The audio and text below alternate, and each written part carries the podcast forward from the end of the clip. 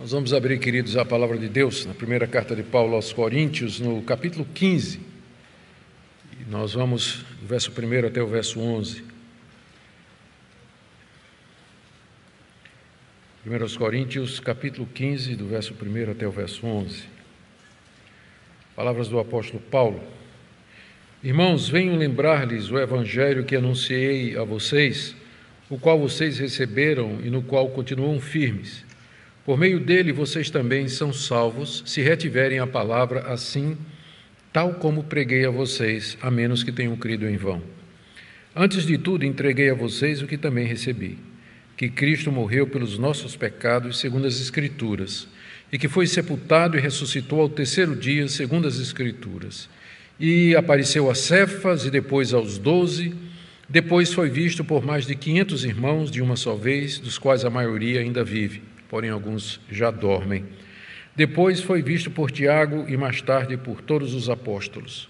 Por último, depois de todos, foi visto também por mim, como por um nascido fora de tempo. Porque eu sou o menor dos apóstolos e nem mesmo sou digno de ser chamado apóstolo, pois persegui a igreja de Deus. Mas pela graça de Deus sou o que sou. E sua graça que me foi concedida não se tornou vã. Pelo contrário, trabalhei muito mais do que todos eles. Todavia, não eu, mas a graça de Deus comigo. Portanto, seja eu ou sejam eles, assim pregamos e assim vocês creram. Até aqui, queridos, vamos ler, perdão, vamos orar mais uma vez, pedindo que Deus nos ajude a compreender a leitura da Sua palavra e que nós possamos aplicar o nosso coração. Ó oh Deus, nós estamos diante da Tua palavra, especialmente, Senhor, diante desse tema tão, tão querido nosso tão precioso para nós, que é o Evangelho, o Evangelho da morte e da ressurreição de Cristo. Nós pedimos que o Senhor nos ajude a entender o que o Teu Espírito Santo revelou ao apóstolo Paulo aqui. E de que maneira, Senhor, nós podemos tirar proveito em nossos dias para estas palavras inspiradas pelo Senhor. Mais uma vez pedimos que o Senhor console, conforte e corrija cada querido irmão e irmã que aqui se encontra nessa noite e também aqueles que nos acompanham através da transmissão. É o que pedimos em nome de Jesus. Amém. Queridos, a ressurreição de Cristo, sem dúvida, é o fato fundamental do cristianismo e é o tema do capítulo 15 dessa carta que o apóstolo Paulo escreve aos crentes da cidade de Corinto. Depois de lidar com vários problemas ali daquela igreja, ele agora aborda esse assunto que é vital, que é crucial. Ele já tratou do problema das divisões na igreja, capítulos de 1 a 4, problemas de disciplina na igreja, capítulos 5 e 6, a questão do casamento, divórcio e novo casamento, a questão dos casados, solteiros, solteiras e, e viúvas, ele tratou no capítulo 7, a questão da liberdade cristã, se podia comer carne sacrificada a ídolos ou não, capítulos 8, 9 e 10.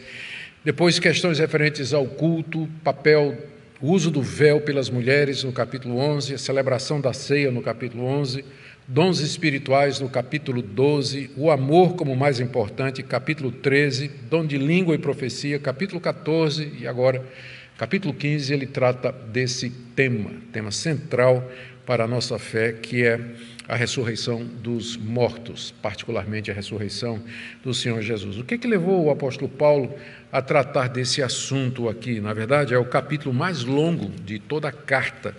Nós temos aqui, nós temos diante de nós aqui 58 versículos, 58 versículos. Por que que Paulo gastou tanto tempo tratando da ressurreição dos mortos em geral e da ressurreição de Cristo em particular? é que havia alguns na igreja de Corinto que afirmavam não haver ressurreição de mortos. E, por implicação, eles negavam a ressurreição de Cristo, como diz aqui no verso 12. Ora, se o que se prega é que Cristo ressuscitou dentre os mortos, como alguns de vocês afirmam que não há ressurreição de mortos? Esse falso ensino, aparentemente, já tinha contaminado alguns coríntios, como Paulo diz aqui no verso 33. Não se enganem, as más companhias corrompem os bons costumes. E os defensores dessa ideia dentro da igreja de Corinto estavam questionando também alguns aspectos da ressurreição dos mortos, como por exemplo aqui no verso 35. Mas alguém dirá: como é que os mortos ressuscitam? E, que, e, que, e com que corpo virão? Aquele tipo de questionamento de quem não acredita e diz: tá, vamos dizer que mortos ressuscitam. Mas então, como é que eles vão ressuscitar? Com que corpo eles virão? E se tivesse sido esquartejado? E se foi cremado? E, entende? A pessoa começa a levantar perguntas. Então, esse grupo já tinha levantado uma série de perguntas referentes à ressurreição dos mortos, nem tanto porque eles queriam saber, mas porque estavam questionando mesmo se tinha ressurreição dos mortos. O apóstolo Paulo considera que eles não tinham o verdadeiro conhecimento de Deus. Aqui no verso 34, voltem à sobriedade como convém e não pequem porque alguns ainda têm conhecimento de Deus, não têm conhecimento de Deus, eu digo isso para vergonha de vocês. Então, aqui nesse capítulo 15, o apóstolo Paulo vai tratar dessa questão, desse grupo dentro da igreja que não aceitava a ressurreição de mortos, por tabela negava a ressurreição do Senhor Jesus. Não era toda a igreja, mas esse ensino já havia se infiltrado. Os estudiosos se perguntam de onde surgiu isso, de onde veio essa ideia da não ressurreição dentro da cristandade. E duas ideias ou duas sugestões são as mais é, conhecidas. A primeira é que era um grupo de saduceus que se converteu ou que aceitou o cristianismo. Se vocês se recordam bem das seitas do judaísmo, você tinha os fariseus, que era a seita mais severa do judaísmo, Paulo era um fariseu. Os fariseus acreditavam em anjo, em espírito e em ressurreição, e tinha os saduceus que não acreditavam em anjo, nem em espírito e nem em ressurreição.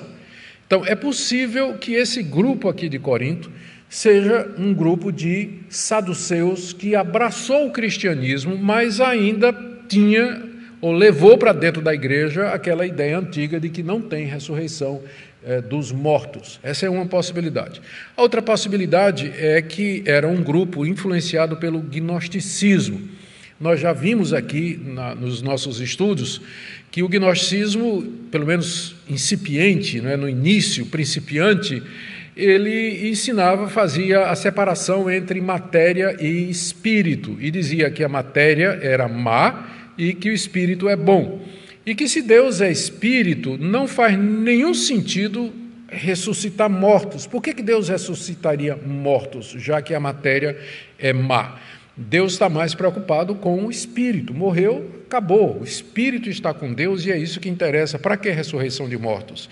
Então, alguns acham que havia alguma influência gnóstica aqui dentro da igreja de Corinto para que esse grupo pudesse afirmar isso. A gente não pode ter certeza de onde veio essa ideia, mas nós podemos ter certeza de que havia, dentro da igreja de Corinto, um grupo que estava questionando a ressurreição dos mortos em geral e, por tabela, estava questionando a ressurreição de Jesus Cristo.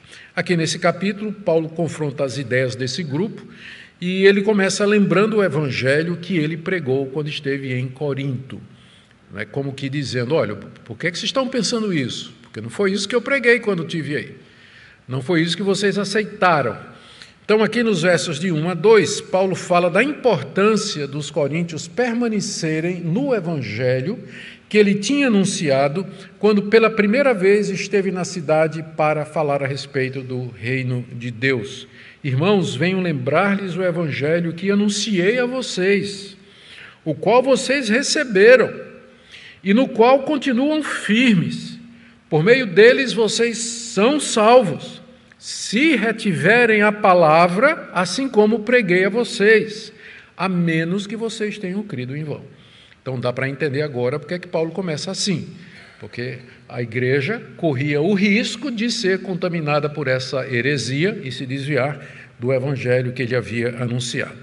Eu vou dividir aqui esses dois versículos em pelo menos seis partes, tentar aqui, são seis blocos de pensamento aqui do apóstolo Paulo. Primeiro, Paulo diz que sentiu, ou Paulo sente a necessidade de lembrar aos coríntios o evangelho que ele tinha pregado. Irmãos, eu venho lembrar o evangelho que eu anunciei a vocês. A razão é que ele tomou conhecimento desse grupo negacionista da ressurreição e o evangelho não tinha mudado. Fazia vários anos que Paulo tinha pregado o evangelho e era o mesmo evangelho.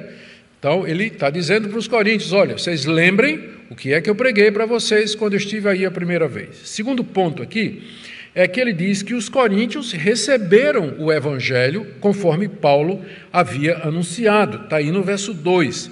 Eles ouviram o apóstolo Paulo, eles creram no que Paulo estava dizendo, eles receberam de todo o coração, eles foram batizados em nome de Jesus Cristo, eles foram recebidos nas igrejas e eles fizeram a sua pública profissão de fé diante de todo mundo de que agora eles eram cristãos. Paulo chegou, anunciou o evangelho, eles creram e receberam. Terceiro, Paulo diz que eles ainda continuavam firmes nesse evangelho, o que é uma declaração surpreendente depois da gente estudar 14 capítulos em que o apóstolo Paulo foca nos erros daquela igreja. Como é que Paulo pode dizer isso? Não é? Vocês continuam firmes no evangelho que eu preguei. Aqui nós temos que fazer uma distinção muito importante. Quando a gente estuda a carta aos Coríntios, a gente vai ver que os assuntos que Paulo tratou do capítulo 1 até o capítulo 14, por mais importantes que eles sejam, eles não são a essência do evangelho eles não são fatais ou vitais para a nossa salvação. A questão de ter pregadores prediletos, eu sou de Paulo, eu sou de Apolo, eu sou de, eu sou de Cefas, sou de Pedro, não é bom que se tenha isso, mas se tiver, isso não afeta a salvação. Os de Pedro vão ser salvos tanto quanto os de Paulo, se eles creem no Senhor Jesus Cristo. Também a questão da, da, falta de disciplina. Tinha gente lá na igreja que estava cometendo alguns problemas, a, a, cometendo alguns erros, a, a, liderança da igreja não estava pastoreando como deveria, mas isso não era alguma coisa que atacava a essência do Evangelho. Comer carne ou não comer carne também não é a essência do Evangelho. Casar ou não casar também não, não é o centro do Evangelho. Mulher usar véu ou não usar véu também não é a essência do Evangelho. O exercício dos dons espirituais, se tem uns irmãos que gostam mais de barulho, outros são mais quietinhos, também, isso aí não vai afetar a nossa salvação de maneira nenhuma. Então, até o capítulo 14, embora os assuntos sejam importantes e a gente quer praticar a verdade, mas nenhum deles é fatal. Pode haver discordância nesses assuntos aqui. Podia haver discordância que não afetava a salvação dos coríntios. Por isso que, num ponto, os coríntios não deram problema para o apóstolo Paulo. Eles não eram liberais. A doutrina deles estava certa. Eles criam no Senhor Jesus como único Senhor, como Salvador, como Filho de Deus. Eles haviam crido que a salvação é pela graça, mediante a fé, não é por obras. Eles é, criam na segunda vinda do Senhor Jesus. Eles criam na ressurreição dos mortos. A doutrina deles estava perfeita. Paulo não tem problema doutrinário com a igreja de Corinto, a não ser com esse grupo aqui no capítulo 15. A não ser aqui então, aí o tom já sobe, tom do apóstolo Paulo aqui já sobe. Ele começa dizendo: Olha, vocês lembram o evangelho que eu preguei para vocês. Vocês creram nesse evangelho e vocês continuam firmes nesse evangelho. Vocês não se desviaram do que eu ensinei para vocês, que é o terceiro ponto. Em quarto lugar, Paulo diz: É por meio desse evangelho que eu ensinei, que vocês ouviram, que vocês creram, que vocês serão salvos. Está aí no início do verso 2, ó. por meio dele vocês também são salvos. Aqui é muito importante a gente perceber a implicação do que Paulo está dizendo aqui. Ele está dizendo para aquela igreja: vocês serão salvos do inferno, vocês receberão perdão de pecados e irão para o céu, se vocês receberem, crerem e abraçarem o evangelho que eu preguei. Com isso, ele faz uma conexão entre salvação e pregação do evangelho.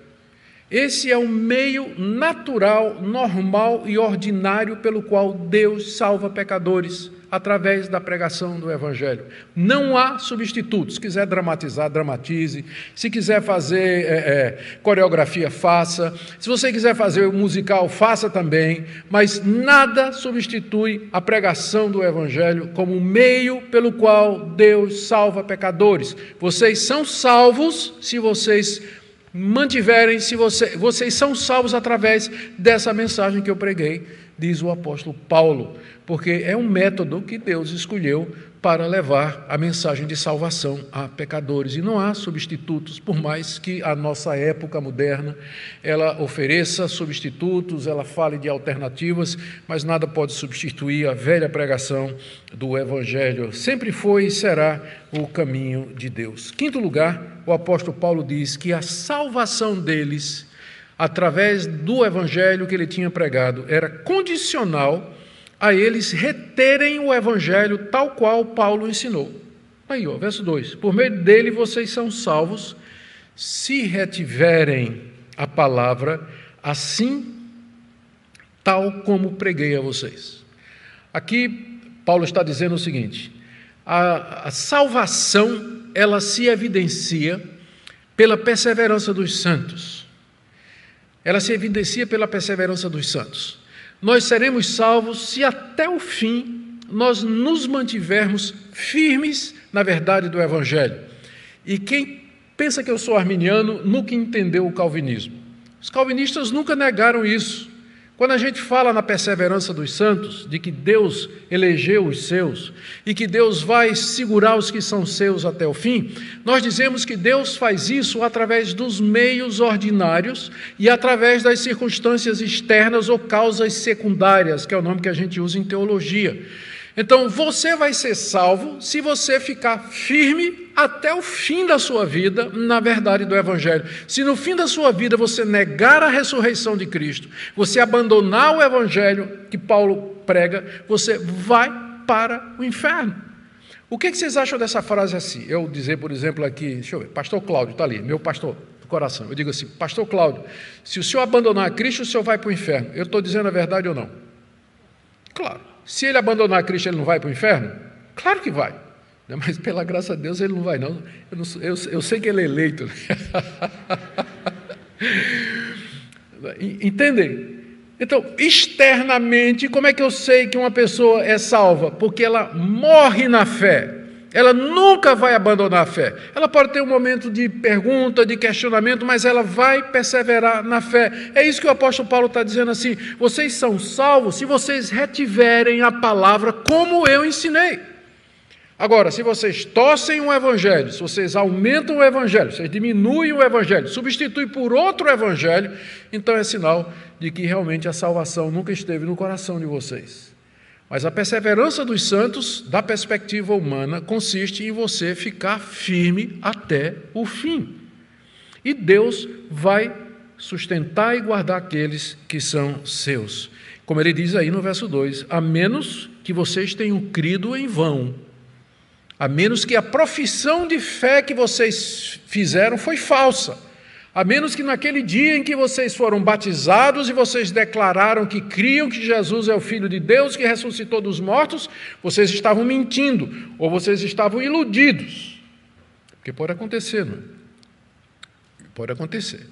De pessoas fazerem uma profissão de fé, serem batizados numa igreja em nome de Jesus Cristo, declararem publicamente que são cristãos e depois de anos e a pessoa simplesmente se desvia, vai embora, larga tudo, abandona, e o seu estado é pior do que o anterior.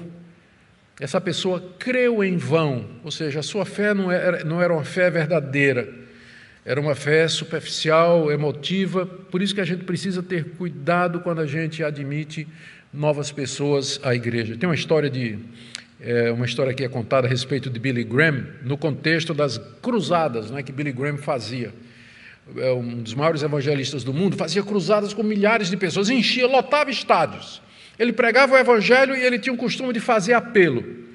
Né? Quem quer aceitar Jesus? Então vem à frente. Né? Se levante de onde você está, vem até a frente. A pessoa vinha até a frente, levantava a mão, vinha na frente. Então Billy Graham eh, ou qualquer auxiliar dele dizia: Bom, vocês creem em Jesus? Cremos sim, então vocês estão perdoados, vocês estão salvos. A Bíblia diz que quem crê está perdoado, está salvo, vá para casa. E a pessoa ia embora dali daquele estádio certo de que estava salvo porque levantou a mão aceitando Jesus Cristo. Aí tem uma história, não é que Billy Graham estava viajando no avião, estava viajando para um lugar, estava no avião, e ao lado dele sentou um passageiro completamente bêbado, inconveniente, e ficou zoando com tudo, perturbando o voo, as, as, as atendentes já não sabiam o que fazer, aí de repente o cara olhou assim para Billy Graham e conheceu, você não é Billy Graham? Eu não sei imitar bêbado, desculpe, não? Você, você é o Billy Graham? Né? Ele disse, sim, sou eu. Aí o bêbado disse: Foi o senhor que me converteu. Aí Billy Graham disse: Foi mesmo, porque se fosse o Espírito Santo você não estava assim, não. Mas a gente precisa ter cuidado quando a gente, antes da gente receber uma pessoa na igreja, dar a ela a certeza de salvação. Você está salvo porque você creu em Jesus Cristo. Então é por isso que a gente discipula, que a gente ensina, porque há pessoas que creem em vão. Crer em vão significa manifestou fé, mas foi em vão porque não é a fé salvadora. Talvez escolheram fruto cedo demais. Devia esperar o fruto amadurecer antes de você colher. Antes de você colher. Deus não tem pressa. E nós também não devemos ter é melhor esperar, fazer um trabalho bem feito e ter convicção de que a pessoa sabe o que é que ela está dizendo antes de admiti-la como membro da igreja, como parte da igreja, para que nós não caiamos na armadilha de fazer com que as pessoas achem que elas estão salvas, quando na verdade elas não têm a, a fé salvadora. Muito bem. Então, aqui nesses dois primeiros versículos, o apóstolo Paulo sentiu necessidade de dizer à igreja de Corinto relembrar a eles o evangelho que ele tinha pregado e a necessidade de preservar aquele evangelho exatamente como Paulo tinha pregado, porque a salvação deles dependia disso aí. Do verso 3 a 4, Paulo então explica o evangelho que ele pregou, para não deixar dúvida. Claro, os coríntios sabiam o que era, mas Paulo aqui, de propósito, lembra o evangelho que ele pregou. Está aí do verso 3 a 4. Antes de tudo, entreguei a vocês o que também recebi que Cristo morreu pelos nossos pecados, segundo as Escrituras, e que foi sepultado e ressuscitou ao terceiro dia, segundo as Escrituras. Essa é uma das declarações mais breves que nós temos no Novo Testamento a respeito do que seja a, a fé dos apóstolos, a fé dos primeiros cristãos. Está um resumo aqui do credo, do, talvez esse é um dos primeiros credos que nós temos na igreja, uma das primeiras declarações de fé que nós temos na igreja. E ela é extremamente simples, ela tem três partes. Primeiro, que Cristo morreu pelos nossos pecados. Note que Paulo diz que isso aqui não é uma coisa que ele inventou, mas já foi alguma coisa que ele recebeu, porque quando Paulo se converteu, quando ele foi chamado para ser apóstolo, já tinha uns doze antes dele. A igreja de Antioquia já estava formada. Pedro já tinha aberto a porta da igreja para os gentios quando pregou na casa de Cornélio. Ah, então, já, a, a cristandade já tinha caminhado bastante quando Paulo se converteu. Então, ele aprendeu muita coisa com quem já era apóstolo antes, ou quem era cristão antes dele, como por exemplo com Barnabé. Outras coisas ele recebeu direto de Deus, mas outras coisas ele recebeu no convívio que ele teve com ele teve com seus irmãos. Então, o ponto que ele está dizendo aqui é eu não inventei o evangelho que eu preguei para vocês. Eu entreguei para vocês, verso 3, o que eu também recebi.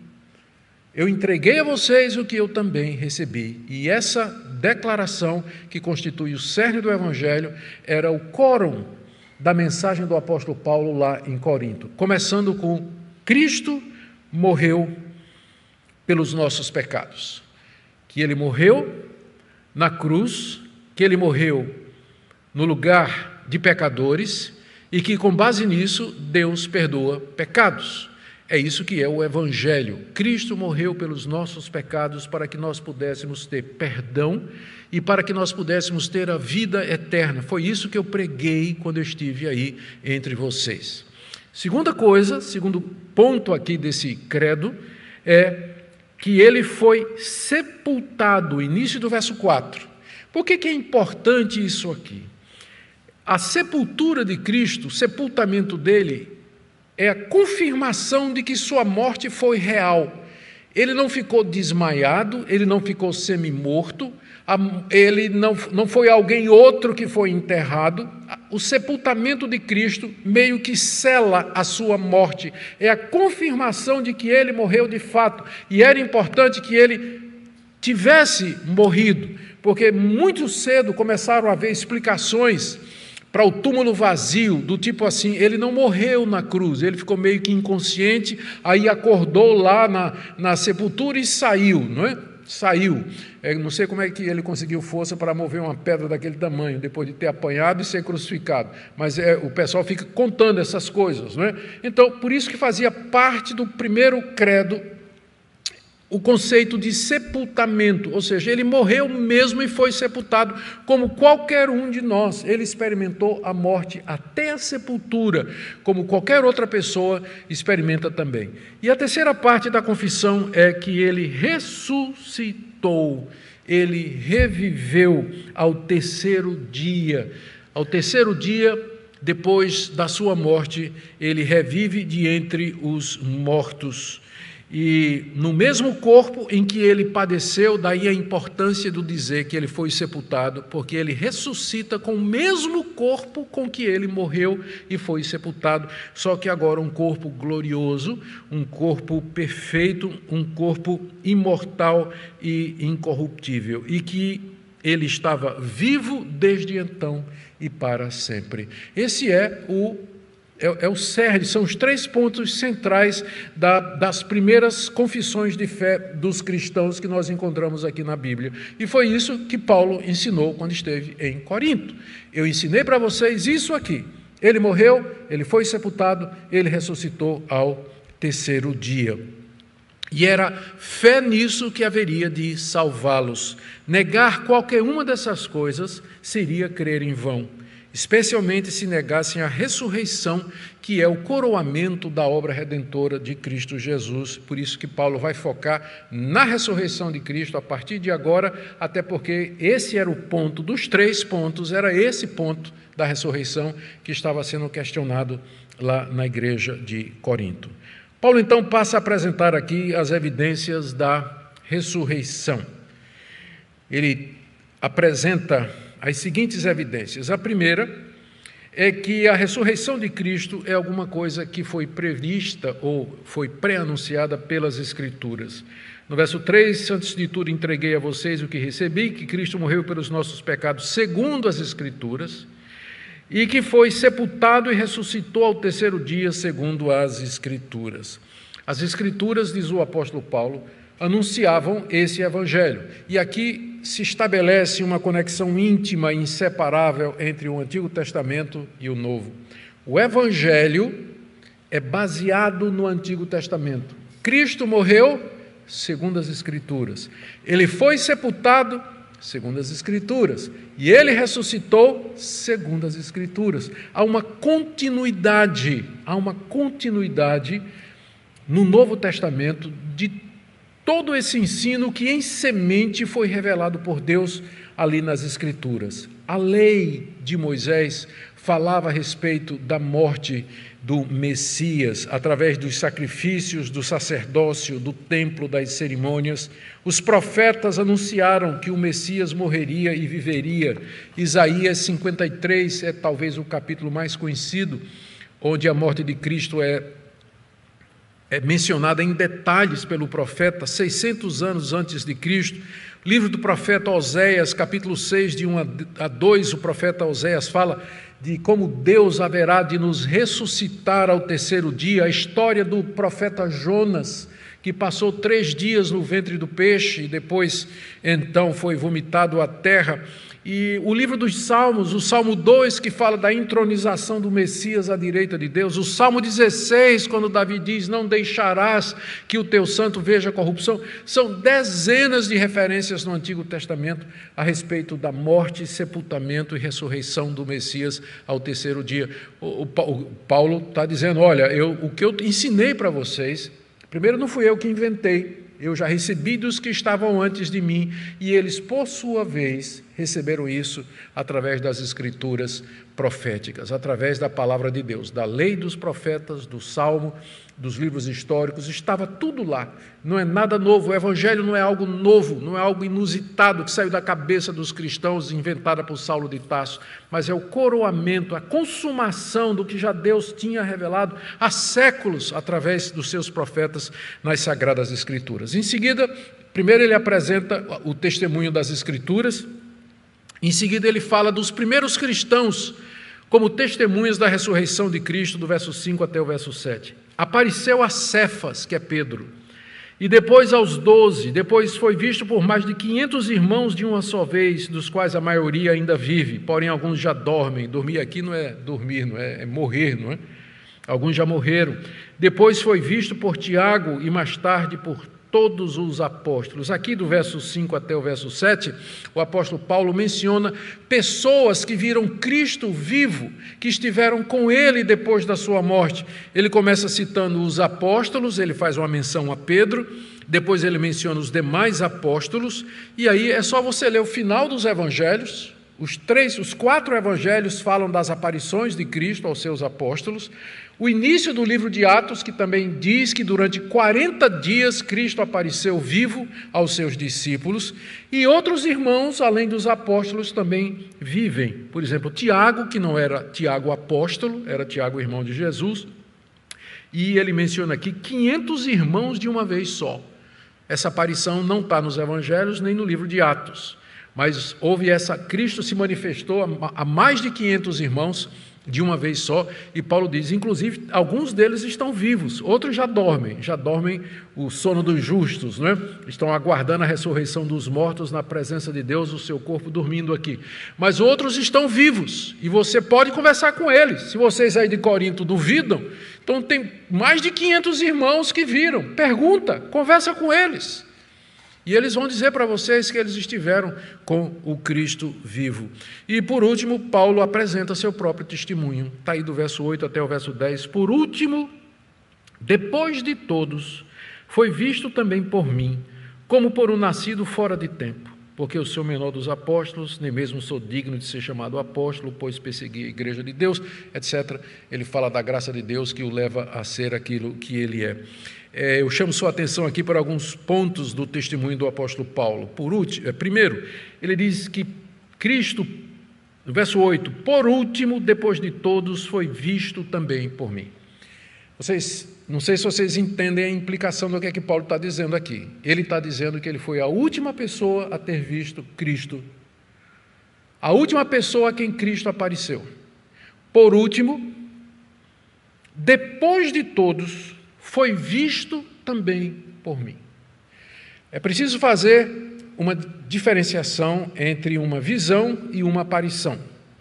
Visão é alguma coisa que você tem na sua cabeça. Visão é aquilo que o apóstolo João teve lá na ilha de Pátimos, no livro de Apocalipse, capítulo 1. Você pode ler.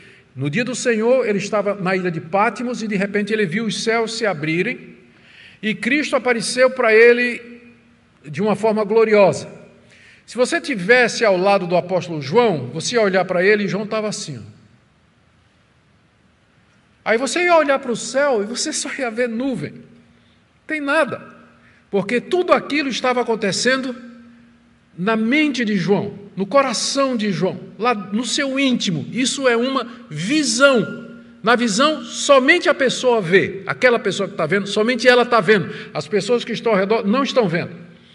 Mas uma aparição de Cristo é pública. Ele apareceu aos doze, ele apareceu a quinhentos irmãos, e ele apareceu a Saulo de Tarso no caminho de Damasco, quando ele ia para aquela cidade prender os cristãos, a ponto de que os soldados viram a luz, mas não entenderam a voz viram a luz, mas não entenderam o que é está sendo dito, porque era uma aparição. A aparição é pública, quem estiver ali vai ver. Paulo foi o último a quem Cristo apareceu. Não teve mais aparições de Cristo depois do apóstolo Paulo. Por isso que também nós não temos mais apóstolos. Porque o que é um apóstolo? Ele é testemunha da ressurreição de Jesus Cristo. Ele é testemunha da ressurreição de Jesus Cristo. Então, não, para que alguém seja um apóstolo, ele precisava ter visto o Cristo ressurreto. Cristo deveria aparecer a ele e chamá-lo para ser apóstolo, porque foi assim que Cristo fez com os doze e foi assim que ele fez com Paulo. Por isso que eu disse, é importante você notar as implicações do que Paulo está dizendo aqui no verso 8. Por último, depois de todos, foi visto também por mim.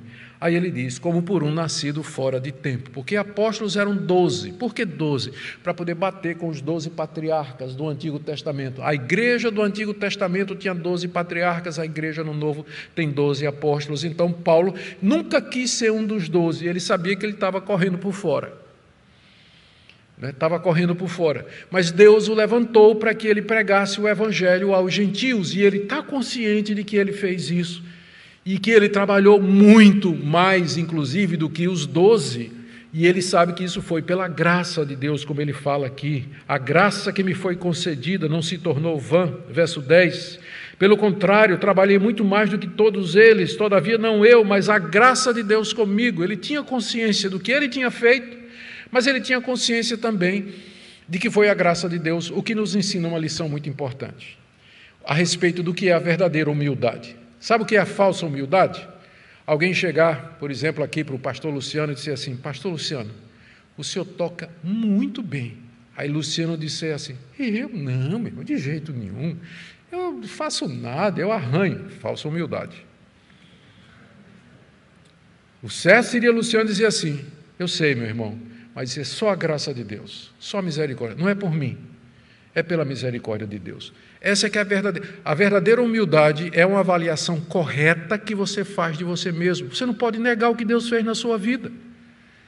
Se você faz alguma coisa boa, é falsa humildade você negar. Você está entristecendo a Deus que lhe deu condição de fazer isso. É o Espírito Santo. Diga de fato, Deus me abençoou. Irmão, você pregou um sermão abençoado hoje. Não, de jeito nenhum, foi o pior sermão da minha vida. Mentira, lá no fundo do coração você sabe que foi um sermão bom. Então diga assim: eu sei, Deus me abençoou nessa noite. Foi, Deus me deu a felicidade hoje de, de trazer uma mensagem boa. Espero que você tenha sido edificado. Toda a glória de Deus. Né? É o que Paulo está fazendo aqui. Eu trabalhei mais do que todos eles. Entretanto, não eu, mas a graça de Deus comigo mas a graça de Deus comigo. Ele não está sendo nem orgulhoso, nem está usando de falsa modéstia, mas ele está sendo verdadeiro. É isso que Deus quer de nós, que nós sejamos verdadeiros, reconhecendo a graça de Deus. Ele sabe, ele diz aí no verso 9: Eu sou o menor dos apóstolos, nem mesmo sou digno de ser chamado assim, pois eu persegui a igreja de Deus, aquela consciência que ele tinha do mal que ele tinha feito à igreja antes de conhecer a Cristo e que acompanhou a vida de Paulo, o ministério de Paulo toda a sua vida. Queridos, a conclusão dele no verso 11 é que não importava quem tivesse pregado, se foi Paulo, se foram os doze, o que importava é que foi isso que foi pregado, verso 11, e foi isso que eles creram. Portanto, seja eu ou sejam eles, assim pregamos e assim vocês creram. E aí ele vai perguntar no verso 12: então por que, é que tem gente aí que está negando a ressurreição? Ele está preparando aqui para dar o bote, não é? Ele vai dar o bote aí no verso 12. Então, por que, que tem gente aí negando a ressurreição? Se esse é o Evangelho, o Evangelho pregado pelos apóstolos, o Evangelho que está nas Escrituras, o Evangelho que é testemunhado por gente que está viva até hoje, que viu Cristo ressurreto, então o Evangelho que eu preguei, eu vi Cristo, eu ensinei isso para vocês, por que, que tem gente aí que não está acreditando? É o que a gente vai ver a partir de segunda-feira. Mas agora, deixe-me já parti aqui para algumas aplicações. Eu, eu tirei cinco lições aqui para nós. A primeira eu já falei, que é a respeito de Paulo ser o último a ver Jesus ressurreto, e eu fiz a conexão com o ofício de apóstolo nos dias de hoje. Mas aqui uma segunda lição que é importante. Aqui você tem a base para a gente dizer que a, a igreja cristã ela é apostólica. Eu não tenho problemas com o nome igreja apostólica. Igreja, aliás, igreja católica apostólica. Eu não tenho problema com isso, porque a igreja é católica, a palavra católica significa universal. Então, a igreja de Cristo ela é universal, ela está no mundo todo. Então, eu não tenho problema com o católico. Também não tenho problema com o nome Igreja Católica Apostólica, porque a igreja é apostólica, ela está fundamentada no ensino dos apóstolos. Não é isso que Paulo está dizendo aqui? Vocês são salvos se vocês retiverem o ensino que eu trouxe para vocês. Não interessa se fui eu ou se foram os doze apóstolos, o que importa é que vocês ouviram e vocês creram. Então, a igreja é apostólica porque ela está fundada na verdade ensinada pelos apóstolos, não porque tem alguém que diz que é o sucessor dos apóstolos, né? mas porque ela está fundada no ensino apostólico. Meu problema com o nome Igreja Católica Apostólica é com o nome Romana, que diz que a sede da igreja é em Roma. Ali está a verdadeira igreja. O problema é com romana, mas com o católico e apostólico, nós somos católicos e apostólicos. Nós somos sim, todo cristão é católico e apostólico. O problema é, eu não sou romano. Né? Saí de Roma né? no século XVI, junto com Martinho Lutero. Junto com Martinho Lutero. E nós saímos, porque nossa dificuldade é só com isso aí, mas não temos dificuldade com a, a apostólico. Terceira coisa, a terceira lição aqui, é a importância da gente preservar o evangelho conforme a gente recebeu. Paulo diz: vocês são salvos se vocês permanecerem naquilo que eu ensinei, se vocês preservarem a palavra tal qual ela foi ensinada, sem aumentar e sem diminuir. É daqui que vem o termo conservador Sabe por que a gente é chamado de conservador? Porque a gente recebeu isso aqui e a gente conserva do jeitinho que a gente recebeu. A gente não aumenta, a gente não diminui, a gente não inventa, a gente não torce. Do jeitinho que a gente recebeu, a gente mantém e a gente ensina. A gente conserva. A gente conserva. Então é por isso daí que vem o nome conservador, nesse sentido, conservador na doutrina e no culto a Deus. Então, eu, pode me chamar de conservador, eu vou receber isso como um elogio, porque eu creio que é isso que o crente deve ser. Ele deve receber e preservar a palavra de Deus. E também, em quarto lugar, quarta lição, a salvação é mediante o evangelho e a pregação. Já fiz essa conexão, vou pular também para a última, que é essa daqui. Nós cremos, e essa crença fundamental do evangelho, que o Senhor Jesus Cristo está vivo não porque o vimos. Eu nunca vi Jesus. Eu nunca vi Jesus. E eu tenho certeza que ele não apareceu em pessoa a, nenhuma, a nenhum de vocês aqui. Entretanto, vocês creem nele, mesmo que vocês não viram. Mas onde a fé de vocês está baseada? Está baseada aqui no testemunho dos apóstolos, está aqui baseada no testemunho dos profetas, da lei, dos evangelhos está baseada aqui. Por isso que nós dizemos sola escritura. A nossa fé se baseia no testemunho dos apóstolos e dos profetas, conforme está registrado aqui. Nenhum de vocês jamais viu a Deus, nenhum de vocês jamais viu o Senhor Jesus Cristo, eu também não vi, mas nós cremos a mesma coisa, cremos no mesmo Senhor. E onde está o fundamento da nossa fé? Está nas Escrituras. É ali que Deus se revela e é ali que nós o encontramos, e é ali que nós o conhecemos, e é por meio desse conhecimento que nós somos salvos. Amém?